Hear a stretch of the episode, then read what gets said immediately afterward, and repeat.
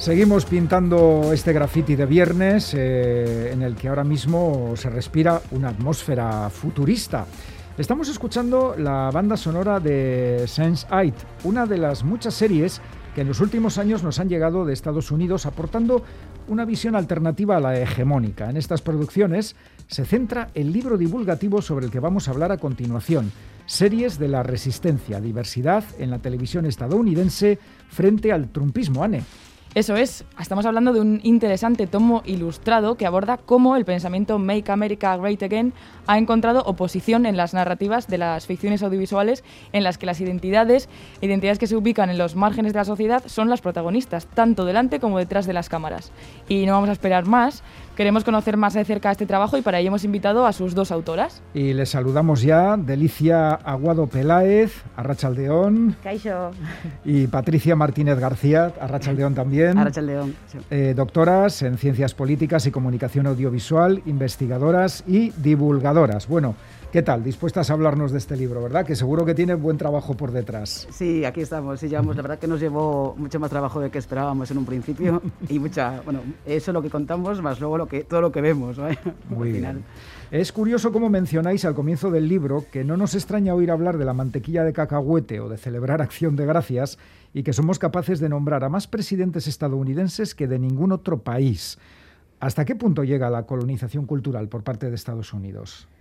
Bueno, yo creo que es justo, ¿no? Es un ejemplo, ¿no? Bueno. Poníamos el, el, ejemplo porque si piensas en eso, pues presidentes de Portugal, de Francia, hmm. y yo creo que cuesta más que empezar a decir presidentes estadounidenses. Y es un buen ejemplo de, ¿no? de todo lo que nos llega de, de prácticamente sin filtro desde, desde los Estados Unidos. Consumimos ropa, consumimos comida, bebida y, por supuesto, pues consumimos productos culturales y por eso nos parecía también importante eh, analizar pues, pues eso, ¿no? Pues, pues estos productos, también desde, dejando claro que esta es una mirada de aquí, ¿no? Que nosotros no somos estadounidenses, pero es que de todas formas aquí también se consumen, ¿no? Entonces también es importante reflexionar desde eso, ¿no? Desde, desde una posición más situada de, de, Europa. Sí, de hecho la, todo lo que pasa en Estados Unidos no es como un terremoto, ¿no? Es decir, pasa ah. en eh, cuando el, todo el fenómeno Trump, todo el trumpismo, todo cuando fue la, el, el, la ocupación de, de, la Casa Blanca, ¿no? Pues al final no parece que todo nos llega y lo vivimos como si fuera, ¿no? Como si fuera nuestro, ¿no? En cierta medida ahí está Occidente. Sí, es verdad, la retransmisión era que parecía que nos estaban invadiendo el barrio de al lado y, era, y era el Congreso estadounidense, o sea, que, eso es, es. el poder de los medios al final, ¿eh? Sí, claro, y al final ellos son la hegemonía, ¿no? Son los que son los que crean, ¿no? Son los que están, ¿no? Diciendo, reproduciendo y diciéndonos más o menos, ¿no? Lo que hacen allí tanto políticamente, pero también culturalmente, al final nos acaba influyendo también aquí, ¿no? Aquí mm. copiamos, ¿no? Modos y, y, formas. Eso es, y ahora sí vamos a preguntar qué fue lo que os hizo eh, poneros a escribir este libro, qué fue lo que encendió la mecha para vosotras. Aquí dejo de Lidia, que es la... bueno, yo, eh, llevamos mucho con, con ello. Eh, yo hice la tesis sobre el, sobre el impacto del 11 de septiembre en las islas estadounidenses justo, ya hace unos años, y luego, ahora estamos en, tenemos una, una cooperativa pequeña que se, que se llama Radia, en la que trabajamos nuestras dos, es tan chiqui como nosotras.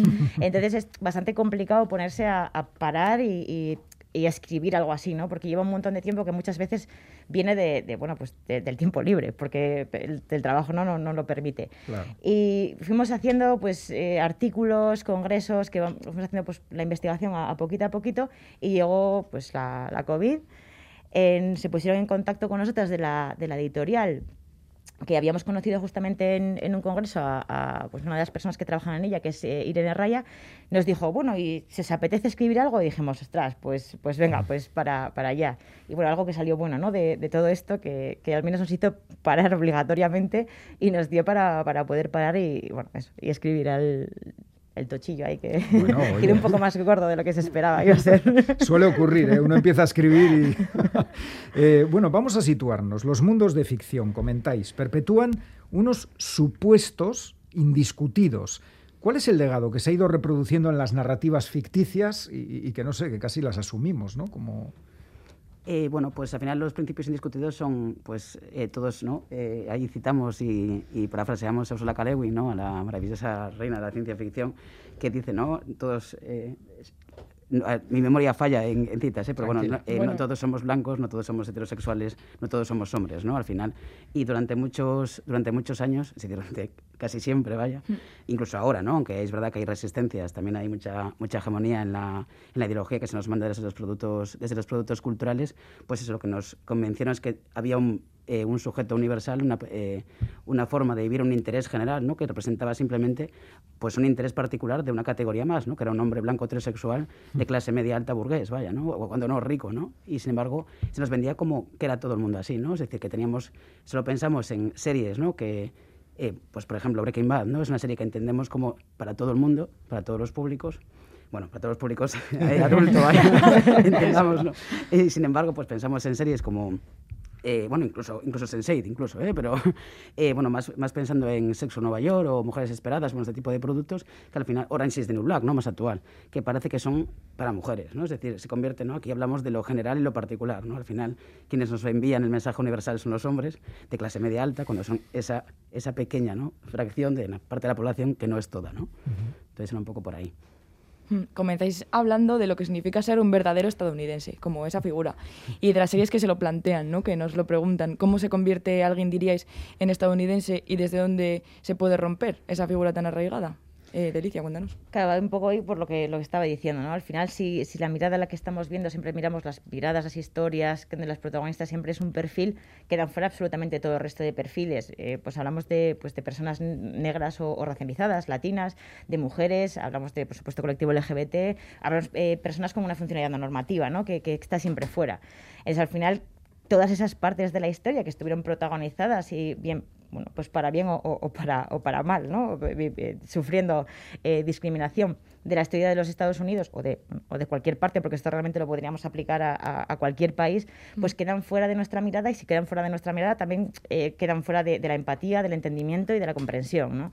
Entonces eh, nos parecía también muy interesante justo eh, rescatar, pues eso, ¿no? este, este, hacer un libro justamente de series en positivo, ¿no? porque muchas veces estamos muy acostumbradas, sobre todo ¿no? pues desde, desde artículos de investigación y tal, a, pues a buscar roles, estereotipos, a buscar un poco pues lo, no virtuoso, ¿no? la, la crítica para hacer un poco una sociedad más constructiva, pero nos olvidamos también de que, bueno, que existen eh, pues eso, pues producciones que, sí que están apostando por, otras miradas o, miradas otras, ¿no? como decimos en, el libro. Y aquí viene una pregunta para contestar. ¿eh? ¿eh? así como las narrativas ficticias beben del contexto en el que son creadas, en el libro nos proponéis repensar sobre el poder de las series para comprender, interpretar y transformar nuestros entornos. ¿Tienen las series esa capacidad? Yo... Ahí es nada, ahí va la pregunta. A ver, eh, bueno, la primera limitación, ¿no? Estamos hablando de productos que no dejan de ser ¿no? industrias capitalistas que buscan un beneficio económico, ¿no? Partiendo de esta, esta, primera, esta primera limitación. Pero bueno, eh, entendemos que como, bueno, al final todo lo que es eh, mensajes, todo lo que es ideología, pues la compramos y la... es decir, lo que decía antes, ahora Delicia, antes, hace un ratito, sobre la empatía, ¿no? Pues cuando vemos un producto que nos permite conocer historias de personas que no conocemos experiencias porque no son cercanas a lo mejor a las nuestras, ¿no? Pero sin embargo nos permiten empatizar con situaciones, pues, eh, de, violencias o de, bueno, de agresiones o incluso de, precariedad o de pobreza, vaya, pues también nos ayuda también a no crear esa otredad, ¿no? Al final, durante mucho tiempo, las series de televisión y otros productos culturales se dedican, se ponen a la fuerza más en crear otredades, en crear identidad en base a nosotros frente, frente a otras personas y hay series que pueden producir eh, una, digamos, una consecuencia contraria, ¿no? es decir, crear espacios de empatía para conocernos. Y en un momento justo en el que eh, el odio, la deshumanización de muchos colectivos está siendo cada vez más frecuente, ¿no? Pues poner el foco ahí, no crear, pues eso, eh, pues por ejemplo la animación infantil, ¿no? Que ponemos mucho el, hmm mucho el foco en ella, ¿no? Al final del, libro, pues, pues crear seres pequeños, ¿no? Y, bueno, y adultas, vaya, que, somos fan, ¿no? Pero desde, desde, pues desde pequeños pensar que hay eso, otras personas con las que tienes que empatizar, que no tienen que ser como tú, pero puedes compartir espacios y dialogar con ellas, pues pensamos que es importante y pensamos que es una primera, un primer paso para poder transformar, ¿no? Al final, transformar con otras personas y desde otras experiencias. Ajá. Por ejemplo, estábamos también no, no, sigue, sigue, Estamos también eh, pensando también un poco en, esa revisión histórica también, ¿no? En, o sea, si me ocurre eh, Watchmen o, o, Lovecraft Country que hablan del tema de Tulsa, ¿no? Que es uno de los episodios históricos de, pues, menos conocidos en los propios Estados Unidos y que sirvieron para poner el foco en, pues un momento ¿no? clave ¿no? de, discriminación eh, racial y de supremacismo blanco que no solo, bueno, si ya es conocido en Estados Unidos, no, pues para el resto del mundo, pues ¿qué, vamos a contar, ¿no? Y, el hecho de poder también narrar la historia, pues, pues eh, también con muchísimo dolor, pero que es también necesaria para que ahora que seguimos con, un montón de discriminaciones, con todo el Black Lives Matter en, boga, porque todavía siguen habiendo un montón de, episodios de racismo y un, montón de, violencia sobre los cuerpos negros, nos parecía que también te sirve, ¿no? Sirve para, para podernos hacernos pensar en, en cosas que ni siquiera pensamos, ¿no? Muchas veces están, están muy lejos, pero que también nos la podemos aplicar, incluso con todas las diferencias, ¿no? Pero, pero incluso en nuestros entornos, ¿no? Como, como vemos las vidas, por ejemplo, de las personas negras y pensamos que tienen el mismo valor cuando miramos ¿no? al, Mediterráneo o, cuando miramos a, bueno, a cualquiera de, nuestras calles, ¿no? También habláis, aparte del contenido, de que bueno, el problema de las, de las narrativas que perpetúan dominaciones es que hay una minoría que es la que decide qué es lo que recordamos y qué es lo que olvidamos. Entonces, eh, ahí también entra lo que decíamos antes de, la, de detrás de las cámaras, cómo cambian las cosas y, y, en qué se va poco a poco notando cuando detrás de las cámaras comienza a haber esa diversidad. Patricia. Sí, pues sí, pensamos que es uno de los cambios fundamentales, ¿no? Al abrir, ¿no? Al final, pues al haber más presencia, ¿no? Pues de, mujeres, de colectivo LGTBI, de personas racializadas detrás de las cámaras, pues también permite, ¿no? Fijarnos en otras, en, otras cuestiones, ¿no? es lo mismo que sea una mujer quien va a dirigir, y por ejemplo estamos hablando de cuerpos de mujeres, y tenemos, por ejemplo, eh, por poner un ejemplo, pues hablar de la regla o del orgasmo femenino, ¿no? O eh, de muchos de estos temas que antes no existían, ¿no? Simplemente porque los cuerpos de mujeres eran eran, ajenos. Vaya, de, lo, que no se habla no existe. Claro, pues sí, justamente. ¿no? y si no aparece en las pantallas, menos todavía. Pero lo que comentaba ahora, ¿no? Pues el tema de Tulsa, pero bueno, pues si pensamos, por ejemplo, también en series como Pose, pues hablar de mujeres, de mujeres eh, trans negras de las periferias, ¿no? De esas, también de esa resistencia, ¿no? Pues son, eh, hay mucho dolor y hay mucha violencia, pero hay mucha resistencia también, ¿no? Justamente nos explican esos márgenes. Eh, pues otras series como When We Rise, como Isa series que nos hablan también del SIDA, por ejemplo, que ponen el foco en una, pues en una enfermedad que fue una, que fue una, una tragedia para, un, para, para, muchas personas, pero para, focalizado en un colectivo determinado, y sin embargo estaba fuera de la historia. Es decir, no se, se cuenta poco, ¿no? Es, una, es, todavía, está todavía muy oscura, ¿no? esa, esa parte de la narrativa, ¿no? Con lo cual el hecho de poner personas que lo, que lo experimentaron o por su propio conocimiento eh, son sensibles a ello, pues es una forma también de, de, cambiar, ¿no? De, cambiar los contenidos, ¿no? Porque hablas de nuestra posición. Eh, veo aquí un año, el año 2010, que decís que hay un cambio. En el año 2010 las producciones comienzan a ofrecer una mirada alternativa. Eh, ¿Cuál es ese cambio? Eh, ¿Qué es lo que le empuja? ¿Dónde comenzamos a verlo reflejado, por ejemplo?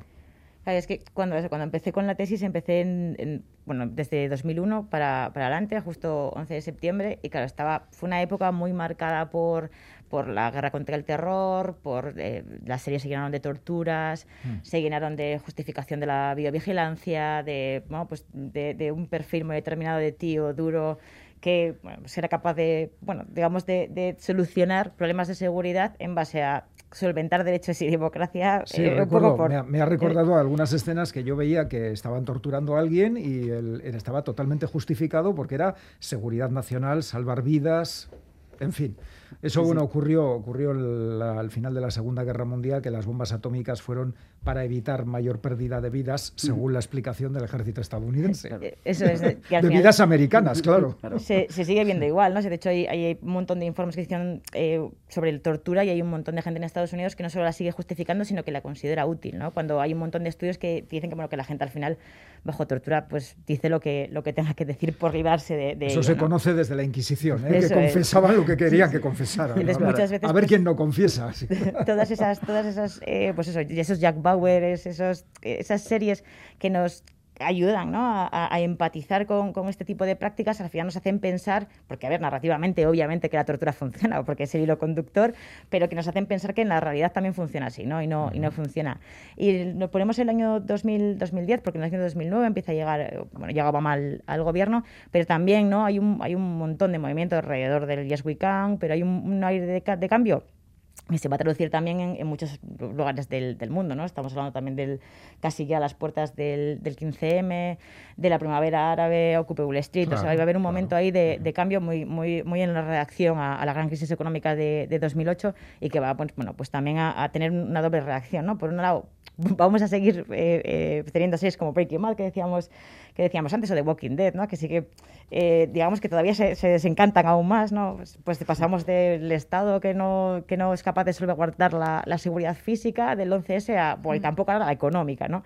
cuando somos un imperio económico. Pero se, se juntan también unas, unas, unas series que empiezan a decir, bueno, pero también hay bueno, estamos aquí, ¿no? Pero tenemos otros modelos, podemos eh, apostar por otros, por otros eh, caminos. Y empiezan a surgir series como, bueno, Once Upon a Time, eh, Orange is the Black, ¿no? Que, hablaba antes, antes Patricia, que empiezan a introducir pues otros perfiles, ¿no? American Horror Story, que también son casi todas ellas, tanto protagonizadas por muchísimas más mujeres, colectivo LGBT, personas racializadas, etcétera, pero también dirigidas. Eh, bueno, y no, solo showrunners, que pues, los showrunners tienen mucha importancia, pero también hablamos de, guion, de producción, de, al final de estar en, todas esas partes, no solo delante de las cámaras, sino detrás en todos los niveles, ¿no? Y empieza a haber una cierta apertura a que va a sentar las bases a, todo el resto de series que van a ser luego el centro que vamos a hablar. En otro de los apartados empezáis a hablar de, ciencia ficción y cuando os ponéis mirando al futuro, eh, partimos ahí de, 2016 cuando Trump eh, llegó y nos vimos dentro como de una distopía. Eh, esa sensación distópica también se ha trasladado a la ficción, ¿no? Así lo habéis enfocado. Sí. Eh, sí, no, al final, eh, bueno, se crean un montón de un montón de series de que, bueno, ponen el foco en de que los eh, ya no el problema no, son los nazis fuera, sino que los nazis están dentro, ¿no? Y qué pasaría y qué puede pasar si dejamos que los nazis se, se fortalezcan, ¿no? Entonces ponen, hay muchas producciones que ponen que ponen el foco ahí. Algunas de una forma más más optimista, como puede ser Steven Universe, por ejemplo, ¿no? Mm. y, alguna, y otras de una forma, bueno, Star Trek, ¿no? Siempre, ¿no? Desde ese desde ese súper optimismo que siempre que siempre tiene, Doctor Who también. Eh, aunque, sea, aunque, sea aunque sea británica. Eh, y pero hay otras series, bueno, pues aunque sea desde un punto más negativo, un poco más en la línea de, de, distopía, de distopía sin salida, ¿no? Como puede ser pues, El cuento de la criada, o como ah. puede ser eh, La conjura contra América, o bueno, este tipo de, producciones que son, digamos, nos avisan y nos advierten que no, como es la función de la, de la distopía, pero nos dejan también ese camino de cuidado que no, no, la salida está complicada, ¿no? No la vemos muy, muy claramente. Hmm. Y también dedicáis un espacio a las series animadas, ya lo habéis dicho antes. ¿Habéis contemplado aquellas que aportan su granito de arena para comenzar una revolución de los cuidados y alejarse del modelo de feminidad tradicional ideal para la mujer de Occidente? ¿Qué ingredientes tienen estas series de animación que habéis destacado?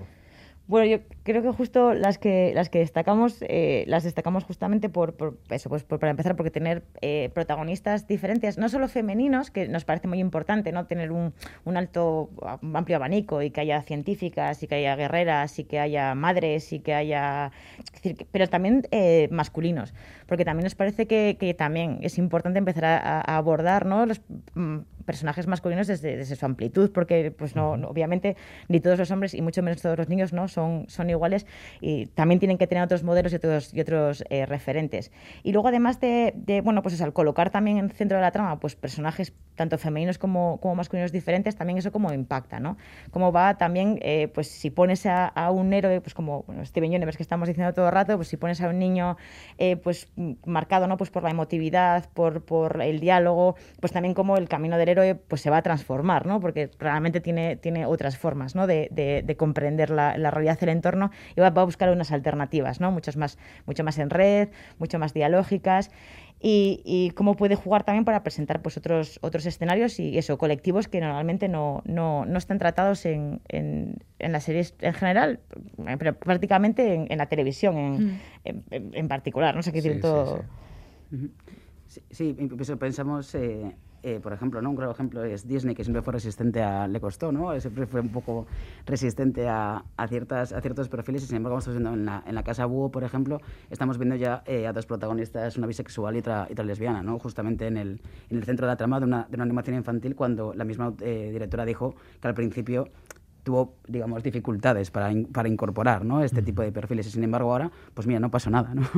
Es decir, eh, las, las, tanto las personas eh, más pequeñas como las personas más mayores que disfrutamos de la serie, no cayó el mundo, no pasó nada y siguen creciendo y rica en valores, de hecho. Al, final, al final todo es mucho más fácil de lo que parece. Mm. Lo que pasa es que hay esos miedos ancestrales, esa especie de límites que nos ponemos muchas veces y que también dominan. Y en una gran industria como es el audiovisual, pues no digamos, ¿verdad? Y esa, esta, toda esta resistencia que ha surgido, que al final pues también nos da un poco de esperanza, un poquito de descanso en algunos momentos. Eh, también señaláis que ahora se avecinan más, que, que viene más, que ahora también habrá que hacérsela a, Biden. ¿Qué dirección creéis que tomará de aquí, de habrá aquí que darle, adelante? Habrá que darle tiempo, ¿no? un poco. claro. Sí, yo creo que venimos de, una época de mucho desencanto, de, eso, de mucha distopía que, inundó prácticamente toda la, la televisión, si no dentro del género directamente, sino sino bien, bueno, diferentes géneros, pero que estaban muy ligados y muy, muy, muy empapados de la distopía. Entiendo que ahora eh, empezaremos a ver una salida o no, porque con el COVID también hay, que también es, hay mucho material para... Todo, lo condiciona el COVID. Para pensar en... Hasta esta entrevista que tenéis que estar ahí muy lejos de la mesa.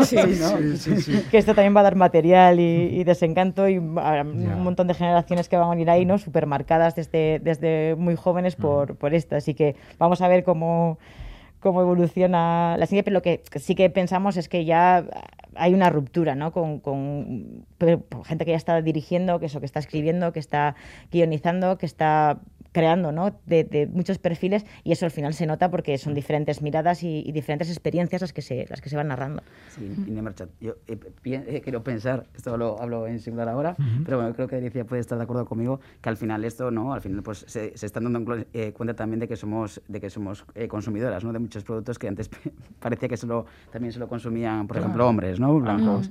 Y ya se están dando cuenta pues que también consumimos series de televisión que parecía que eran para nosotros, ¿no? Y se monta. Bueno, para terminar, eh, aparte del libro, Series de la Resistencia, Diversidad en la Televisión Estadounidense frente al Trumpismo, eh, vosotras eh, integráis la cooperativa Aradia, comentándonos un poco, hablándonos un poco sobre ella y cómo surge y qué actividades lleváis a cabo.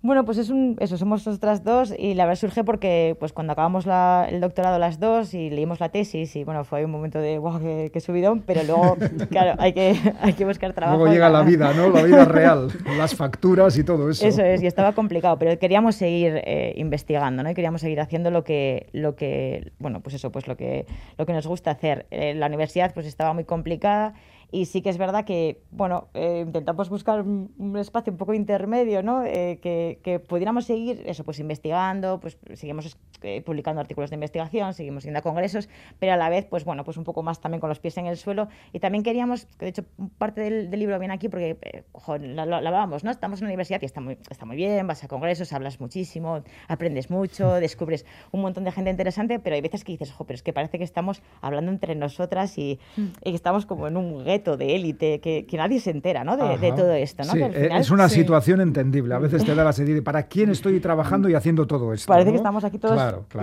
pues sí, muy, muy, muy sesudo todo, pero, pero, para, pero ¿para qué? ¿no? ¿Para, ¿Para quién estamos trabajando? Se supone que la, bueno, pues que la academia tendría que estar súper ligada a la, a la, sociedad. Y nos parecía también pues, bueno, pues que era una forma de, de acercarnos también un poco a, bueno, pues a la vida, ¿no? a, a las personas.